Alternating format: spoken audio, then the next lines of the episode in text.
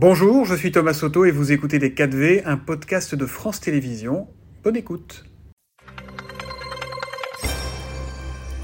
Bonjour et bienvenue dans les 4V, Olivier Bonjour. Depuis hier, le prix de l'essence est reparti nettement à la hausse puisque la ristourne à la pompe accordée par le, gouvernement est passée de 30 à 10 centimes par litre. Euh, le gouvernement le répète, un nouveau dispositif plus ciblé sera mis en place dès le début de l'année prochaine. À quoi il va ressembler Est-ce que vous le savez? D'abord, la, ristourne n'a pas disparu. elle, est passée, voilà, elle est passée de 30 à 10 centimes par litre d'essence et jusqu'à la fin de l'année. Mmh. Et donc, on a jusqu'à la fin de l'année pour présenter un dispositif. Alors, il sera présenté plus tôt que cela qui permettra à ce qu'on appelle des gros rouleurs, c'est-à-dire les Français qui utilisent leur voiture au quotidien pour aller travailler, qui, qui profitera aux Français dont les revenus ne leur permettent pas de faire face à une hausse.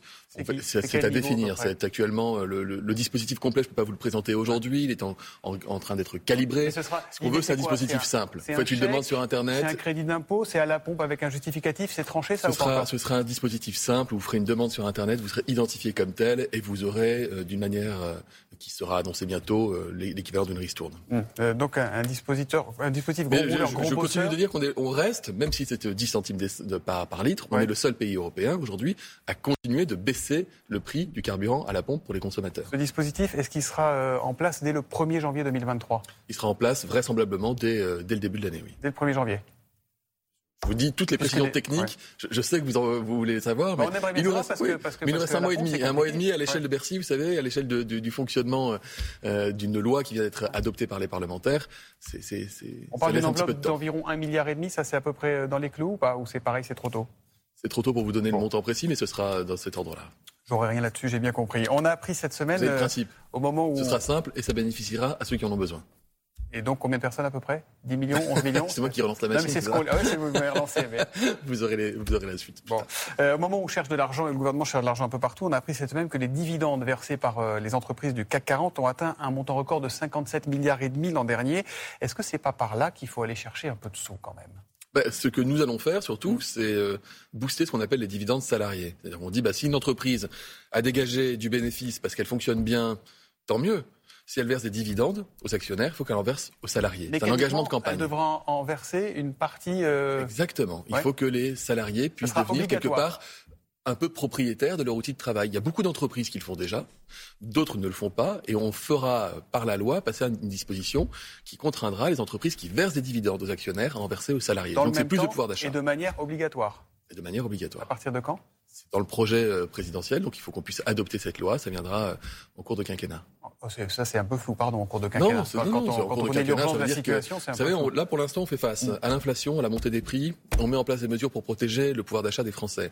On fait aussi face à la montée euh, des taux, aux difficultés euh, de, de, la dette et du déficit, et on protège l'économie de la France. Les Français aussi, c'est le quotidien, c'est ça, hein. se chauffer ou manger. Elle a une Denis ce matin, ce matin. On ne veut pas que les Français doivent choisir entre se chauffer et manger. La France est, le seul pays. La France est aussi le seul pays européen à mettre en place un dispositif qui a jusqu'ici gelé le prix de l'électricité et quasiment gelé le prix du gaz. Et vous savez qu'on a un bouclier tarifaire qui va faire une économie, ce sera un équivalent d'économie à partir de janvier, jusqu'à 400 euros par mois et par Français. Avec une facture qui va augmenter quand même. Je conteste pas, hein, il y a beaucoup de choses qui sont faites, mais la vérité, c'est que pour les Français, la, note euh, s'allonge et s'alourdit tous les jours. Aucun pays au monde ne comble totalement le gap de l'inflation. Par contre, la France est l'un des seuls pays à faire en sorte que les Français n'aient pas à faire des choix qui leur soient trop coûteux. Même si, je le sais, il y a un certain nombre de nos compatriotes qui déjà aujourd'hui sont obligés de choisir ou de réduire la voilure sur des activités de loisirs parce que l'inflation leur coûte. Donc on est à leur côté, on est à leur côté, on le sera dans la durée. La taxe sur les super profits, ça pourrait être maintenant. le, dividende salarié, vous dites, ça sera dans le cours du quinquennat, c'est flou. La taxe sur les super profits, ça pourrait être maintenant. Aller chercher sur les, dividendes exceptionnels, ça pourrait être maintenant. Pardon, rien que sur l'énergie, on en est à 40 milliards d'argent public pour accompagner les Français. Donc même si vous mettiez une taxe à 10% sur des profits euh, que vous pourriez appeler sur profit de l'ordre de 8 ça, ça ne fait pas la maille. Ce que je veux vous dire, c'est qu'on a un dispositif qui est plus simple et plus juste. On a une contribution à l'échelle européenne sur toutes les entreprises qui ont fait beaucoup de bénéfices sur l'énergie et je peux vous garantir qu'on récupère beaucoup plus que s'il y avait une taxe sur les super profits. Et on dit ensuite aux autres entreprises, toutes celles qui ont dégagé de l'argent dans la période, vous la donnez aussi aux salariés. La société française, on la sent fatiguée, dans un état de, fébrilité rarement vu. Il n'arrive plus à boucler les fins de mois pour beaucoup. Il voit bien qu'à l'hôpital, on n'est plus sûr d'être bien soigné. Qu'est-ce qui vous inquiète le plus, vous, aujourd'hui, Olivier Véran? Moi, je ne suis pas d'un naturel inquiet. Par contre, je, je constate qu'il y a des successions de crises. Il y a des crises de long, de moyen et de court terme. Et que les Français y font face avec beaucoup de courage. Et qu'à chaque fois, le gouvernement est évidemment à leur côté. On est face à la crise de la guerre aux portes de l'Europe avec l'Ukraine, la crise de l'inflation qui, on le sait, ne, ne, va pas s'arrêter en une semaine, même si elle, elle, est maîtrisée. Il y a la crise des déserts médicaux, mais ça on paye un arriéré de quasiment 50 ans parce qu'on manquait de médecins et on en forme davantage. Donc ça, ça viendra. Je veux dire, les solutions, on les connaît, elles sont déjà mises en place, elles, vont, elles seront bientôt opérationnelles. Et puis, vous avez la crise énergétique. Donc tout cela donne parfois le sentiment... Il y a la crise de l'hôpital aussi avec l'épidémie de bronchiolite. Dans Paris Match ce matin, des pédiatres s'insurgent que le ministre de la Santé, François Braun, ait demandé qu'on ne parle pas de tri, qu'on n'utilise pas le mot de tri des enfants dans les hôpitaux face à l'épidémie de bronchiolite, alors qu'il raconte, ces médecins, que c'est leur quotidien. J'en cite un, serrer les fesses, prier, espérer, voilà notre quotidien. On en est là, Olivier Véran On en est au fait que les soignants sont costauds et qu'ils font un boulot remarquable dans des conditions difficiles, mais ils le font. Ils le font pas dans les conditions habituelles d'un jour normal, parce qu'on est au pic quasiment, enfin on est dans une forte épidémie de bronchiolite qui touche beaucoup de nourrissons dans notre pays. Le tri n'existe pas en médecine. J'ai été, je suis médecin. On ne fait pas le choix entre deux patients et encore moins entre deux enfants. Par contre, on a des procédures de soins qui peuvent être différentes. Et on peut notamment appeler à l'aide d'autres services, voire d'autres hôpitaux quand on n'arrive plus à faire face. Mais tous les enfants sont évidemment soignés dans notre mmh, pays. Mmh. Est-ce qu'il faut réintégrer les soignants non vaccinés? C'est une petite musique qui monte ces jours-ci. Un, ça ne changerait rien en schmilblick, si je puis me permettre l'expression. Euh, j'en étais resté il y, a, plus de six mois à 70 ou 80 mmh. médecins plus pharmaciens cumulés qui avaient démissionné en disant que c'était en raison de la vaccination. Certains d'ailleurs ont été réintégrés depuis et d'autres sont partis pour d'autres raisons. Donc ça ne changerait rien à l'offre médicale. symboliquement, est-ce qu'il faut les réintégrer aujourd'hui bah, dans un hôpital symboliquement, qui Symboliquement plutôt non, parce que si vous posez la question d'abord aux soignants hospitaliers, ils ne sont pas forcément férus de l'idée que leurs collègues euh, qui n'ont pas voulu se faire vacciner reviennent travailler avec eux. Ensuite, vous avez les autorités sanitaires, les autorités scientifiques qui considèrent que c'est trop dangereux encore, avec un virus qui circule beaucoup, d'exposer des malades fragiles à des soignants non vaccinés. D'accord? Et enfin, les parlementaires ont eu l'occasion de s'exprimer sur le sujet hier, puisqu'il y avait une proposition de loi du groupe LFI visant à réintégrer les soignants non vaccinés, et que les parlementaires ont voté non. Donc, pour l'instant, le sujet est réglé. Sur la fin de vie, une nouvelle réunion a eu lieu hier avec les, groupes parlementaires. La convention citoyenne sera lancée dans, dans environ trois semaines, début décembre. Est-ce qu'il faut une nouvelle loi? Quelle est votre conviction, vous qui êtes médecin? C'est pas ma conviction qui va compter. Ma mmh. conviction, c'est que il faut le courage de la nuance, que c'est un sujet très attendu par les Français, qu'il y a une forme de consensus dans la population qui s'est dégagée, qu'il faut embarquer tout le monde, qu'il faut embarquer évidemment les soignants, parce que sans les soignants, ça marche pas, les usagers du système de soins, mais aussi euh, les philosophes, les politiques, ce que nous sommes en train de faire à la demande du président de la République. Emmanuel Macron, visiblement. Bah, le mot euthanasie n'est pas un joli mot, c'est un mot qui est connoté dans la langue française. Euh, le Conseil consultatif national d'éthique, qui invite les pouvoirs publics à réfléchir à une nouvelle loi, parle d'aide active à mourir. Mmh.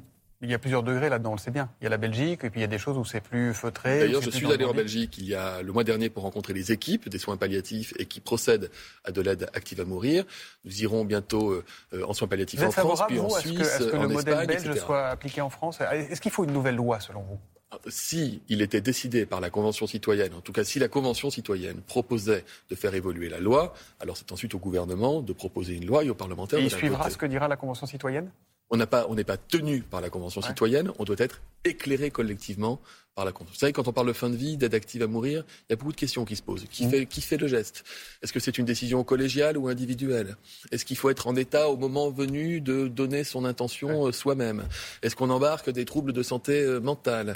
Euh, Est-ce que, comme la Belgique, ça peut concerner dans des situations exceptionnelles de grande souffrance des mineurs? Enfin, vous voyez, il y a énormément de questions. Moi, j'ai pas les réponses. Donc, quand vous me posez la question de ma conviction, j'en ai une. Je la garde parce que je veux être le garant de la neutralité des débats. Euh, elle est intéressante, votre conviction, quand même. Vous êtes ministre, vous êtes porte-parole du gouvernement, vous êtes ancien ministre de la Santé. Et médecin. Et médecin. Donc, vous voulez pas nous donner votre conviction? Je, suis, si vous voulez, en charge de la phase de concertation, de consultation des uns et des autres. Si je vais les voir en disant, moi, je veux qu'on fasse ça. Et vous, qu'est-ce que vous en pensez? C'est pas la même chose que si je leur dis, en fait, la parole est à vous. Vous êtes utile. C'est vous qu'on écoute, c'est pas moi. Hier, la commission des lois a adopté un texte visant à inscrire le droit à l'IVG dans la Constitution. Est-ce que vous y êtes favorable? Est-ce que le gouvernement y est favorable? Donc ça, c'est clair et net. Oui. Ça va se faire. Nous souhaitons que ce soit fait. Souhaitez que ce soit fait. Je ne vais pas vous euh, refaire euh, le coup du ministre de la Santé pendant toute l'interview. On va donc passer à autre chose. Une autre proposition de loi issue d'un député de la majorité prévoit d'alourdir les peines et de raccourcir les procédures d'expulsion des squatteurs avec des peines qui iraient jusqu'à 3 ans de prison et 45 000 euros d'amende. Là encore, est-ce que le gouvernement va soutenir ce texte? Mais le texte de Guillaume Casbarian, qui est un député de la majorité, est un texte nécessaire. Ouais. Euh, Aujourd'hui, si vous squattez, enfin si vous louez, vous êtes un petit propriétaire, vous louez votre logement à quelqu'un qui décide de plus vous payer, ça peut prendre trois ans avant qu'on lui demande de quitter les lieux. Trois ans pendant lesquels vous êtes privé de revenus et parfois vous continuez de rembourser. Et la pire des choses, c'est que si vous êtes excédé et que vous finissez par dire bon, je vais quand même aller récupérer des choses chez moi et donc que vous rentrez, vous, risquez une peine, vous risquez avant, avant cette loi, vous risquez une peine plus importante devant la justice que celui qui squatte votre logement. C'est pas normal. Donc, il faut rétablir l'ordre républicain, le droit et protéger aussi les propriétaires lorsqu'ils sont dans leur bon Donc, cette proposition de loi aura le soutien du gouvernement? Elle a été adoptée en première lecture par la majorité. Donc elle aura le soutien du gouvernement. Mais elle ah oui, vous n'êtes pas facile ce matin. je, vous ai dit, ce que j'en pensais. C'est une, bonne, une bonne PPL, c'est une bonne proposition parlementaire de loi, donc on la soutiendra, oui. J'ai une dernière question. Vous avez vu les friges, les, petites mascottes de, des Jeux Olympiques 2024 On en parlait tout à l'heure avec Arnaud Miguet à Shanghai. Elles sont très très jolies, elles sont très très républicaines et elles sont très très made in China. Oui, alors, il faut savoir un truc. Moi, j'adorerais que, et d'ailleurs on se bat pour ça, en France, on soit capable d'avoir suffisamment de matières premières et d'usines textiles pour fabriquer 2 millions de peluches en quelques mois.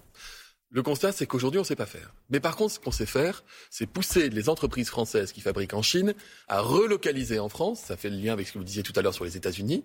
À relocaliser en France. Donc, le contrat qui était passé à des entreprises françaises, comme Doudou et compagnie, par exemple, considère aussi que ces entreprises doivent rapatrier une partie de leur production sur le territoire national. Et on veut accélérer. Et on veut, ça. et on veut pas qu'elles soient fabriquées en France pendant une fois, j'adorerais. Et il n'y a personne, ni au gouvernement, ni dans les oppositions, qui vous diront le contraire. Le fait est que la capacité productive française de, de peluches comme celle-ci, par millions d'exemplaires en un temps aussi court, aujourd'hui, elle n'existe plus. Et on veut qu'elle existe à nouveau. Donc, en donnant un contrat à des entreprises françaises, on les pousse à venir reproduire en France. C'est un problème quand même. Mais je vous l'ai dit, c'est un problème à la base. Bien sûr, c'est un problème à la base.